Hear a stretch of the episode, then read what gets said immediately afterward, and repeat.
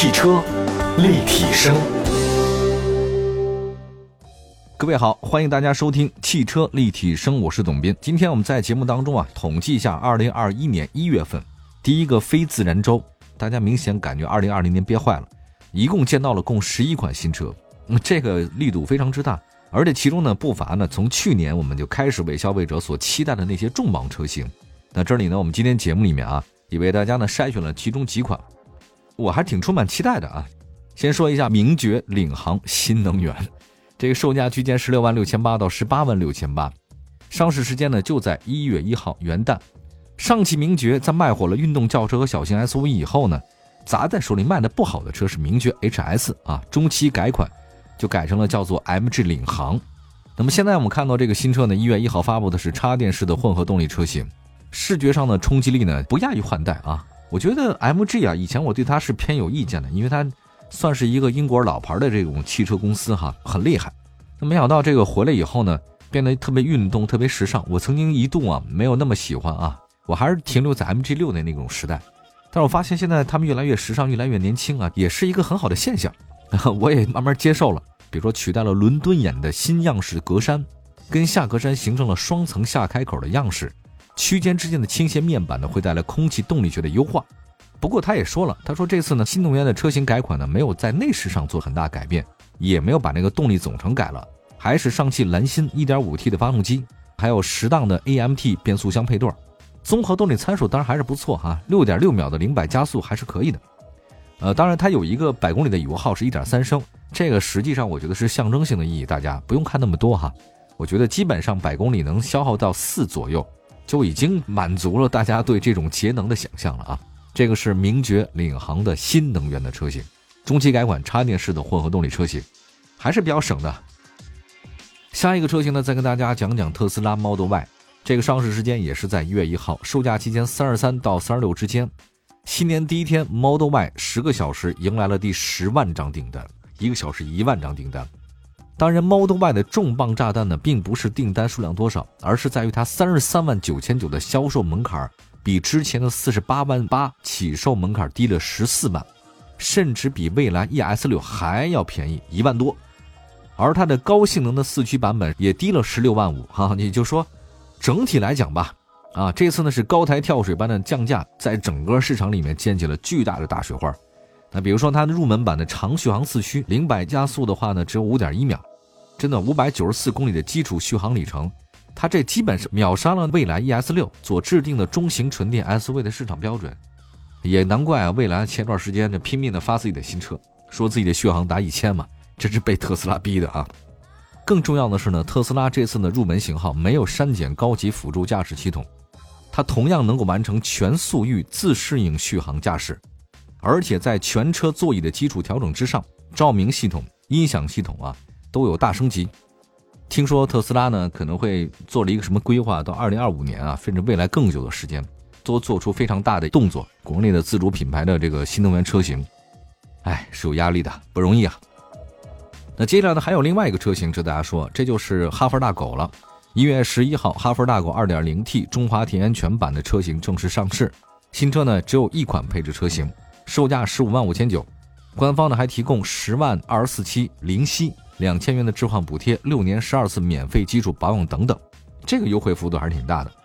新车呢作为新增车型啊，它的外观部分跟现款车型保持高度一致啊，中华田园犬，而且新增了一款全新的进气格栅，圆形的前大灯啊，这很复古。这种复古的感觉在同级别的车型里面确实不太多见。车身尺寸的轴距二七三八啊，这新车还增加的是铠甲式的轮圈，还有车尾部分，新车采用倒 L 型的尾灯。并且两侧大灯组呢被一款印有哈弗品牌 logo 的饰板的相连，尾部层次感非常的好。而在配置部分的话呢，像全液晶的仪表盘、十二点三英寸的中控大屏、电子挡杆、电子驻车和无线充电等，这些都能在这个新车能看得到，配置极高。此外呢，二点零 T 的车型呢还将新增的越野专属的 UI，能够显示海拔、气压、车身倾斜角度等等信息。虽然你要是在户外运动的话，这车还是可以的啊。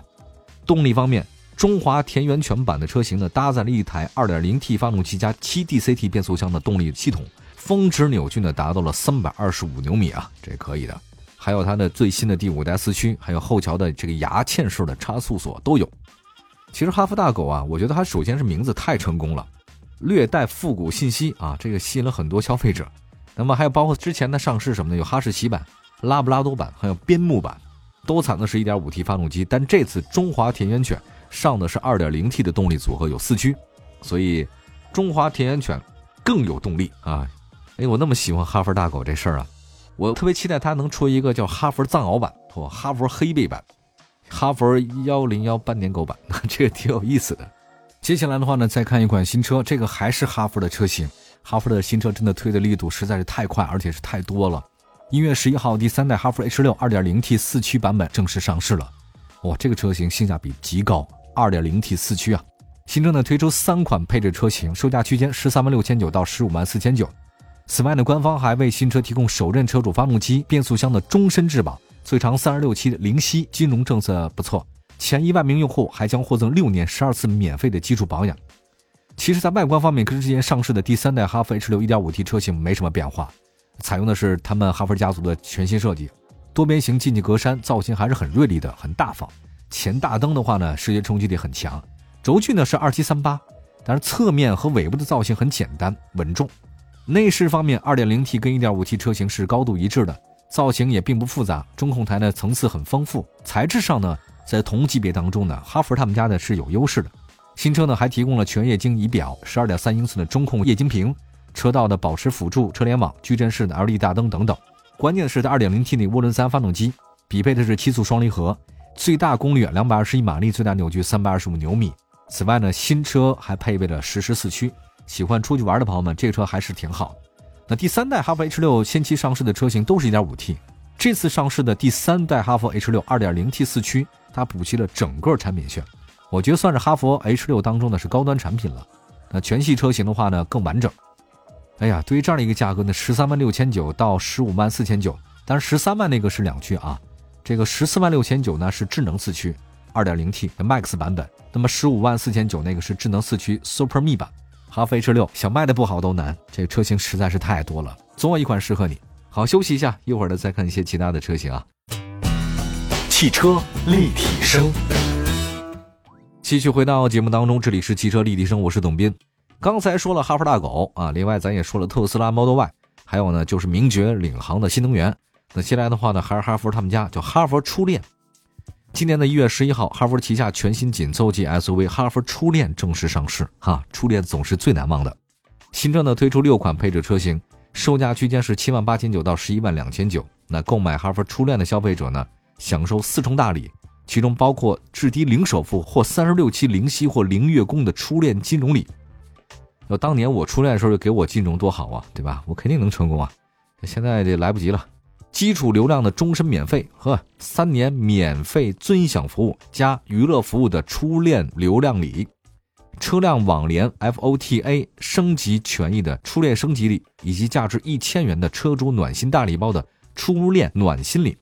那以上呢刚才说这四重礼啊，是在这个一月十二号零点开始执行。那同时预售礼包呢，在一月十一号二十四点截止。关注一下这时间啊。我们看一下哈弗初恋的这个指导售价，不是说我们之前相比的那什么尊贵版的精英版、舒适版、旗舰版，它叫做大一版、大二版啊，大三版、大四版。比如说 1.5T 手动大一版是七万八千九，1.5T 自动大一版呢是九万一千九。那么另外上升到哪儿呢？1.5T 自动版啊，这个就是大四版，十一万两千九。看来初恋只有在大学才有啊？那是不一定的。另外，外形方面，我觉得大家对初恋的话应该印象比较深啊，也是家族式的风格嘛。啊，各位都知道哈弗家族的风格还是比较抢眼的，紧凑级 SUV 嘛。初恋的轴距是两米七，轴距的长度呢超过上一代的哈弗 H 六了，所以这个车还是值得看。另外，它的新车尾部很硬朗，采用的是 LED 的光源，那尾部呢点亮效果还是挺明显的。呃，此外，新车呢根据不同配置有十七到十八英寸轮圈，看起来比较大一点啊。另外呢，还有一个做工用料部分延续了第三代哈弗 H 六这些出色的表现，整体感很好。全车呢也配备了一块大尺寸的中控触摸屏，显示更加的细腻。系统运行速度令人满意。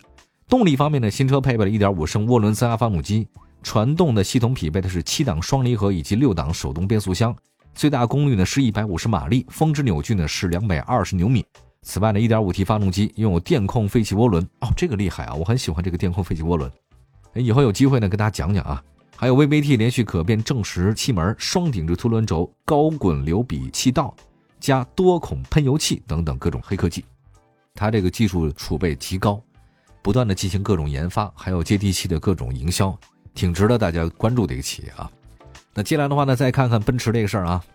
那日前呢，我们从奔驰官方得到了消息啊，它的旗下新款奔驰 GLC 轿跑 SUV 车型正式上市，新车推出三款车型，售价四十六万到五十九万。新车在外观方面变化比较小，主要是优化了新车配置。它本身的轿跑 SUV 就很好看啊。这两年他们走的这种圆润、俯冲、时尚的这种路线还是挺抓人的。呃，也没有抱残守缺嘛，它一直还是很努力的在进行一些时尚的改变。比如说 GLC 二六零 Formatic 那轿跑 SUV 四十六万，另外 GLC 三百 Formatic AMG Line 轿跑 SUV 是五十九万八千八。我这个全卖的话，将近快七十万嘛。但毕竟是 AMG 了牌子太硬了啊。那外观方面，新车跟老款车区别不大，但尺寸是有小幅变化。另外，新车采用的多边形的进气格栅，满天星的中网造型，就大家可以关注一下奔驰的那个前格栅的满天星，辨识度还是很高的。车身侧面来看呢，新车依旧是标准的轿跑 SUV 的车型，溜背式的造型很动感，搭配力量感十足的腰线，新车气势十足。车尾的部分的话呢，新车两侧尾灯是狭长的设计，镀铬，还有小尺寸的扰流板。排气呢是双边共两出，内饰方面的话呢，新车采用的是 T 字形的对称式的中控造型，并且配备了全液晶仪表盘和三辐式的多功能方向盘。奔驰就不用说它的豪华感了，说太多奔驰豪华感我觉得很无力啊。另外配置方面的话呢，新车在入门版呢标配了方向盘记忆、前排座椅加热、六十四色的氛围灯。那么在智能配置方面的话呢，它新车可以使用 OTA 升级。那么还在智能语音识别系统当中啊，增加了空调的语音识别。动力方面，2.0T 涡轮增加四缸发动机啊，最大扭矩是370和320，可以可以，满足国六。传动方面是匹配九速的自动变速箱和四驱的系统。好，以上说的其实就是2021年的一月份，我们大概见到几款不同的车型。曾经我看过个电影叫《伦敦上空的鹰》，丘吉尔说的一句话印象特别深啊。英伦三岛这个也受到那德国的这个天天轰炸。那丘吉尔当时每天晚上呢，在英国那广播公司里面做这个演讲，就围炉夜话那种感觉。那向所有的民众的喊话，各种政策消息啊，通过那个广播。他有一句话印象特别深，他说就是不要浪费任何一场危机。我这句话的让我真的是特别惊讶，不要浪费任何一场危机。就面对面对二零二零年，甚至面对二零二一年啊，这个有些地方呢，这疫情还是有反复的。就大家可能心情呢不会那么的好，尤其是各种商业呢受到了比较大的一些影响啊。但是你要想想看，我觉得任何危险当中啊都蕴藏着各种机遇，比如说车就是如此嘛。希望汽车企业再推更多更好的新车。我们中国市场这么大，只要是好车一定会卖得出去。感谢大家收听今天的汽车立体声，我们下次节目再见，拜拜，朋友们。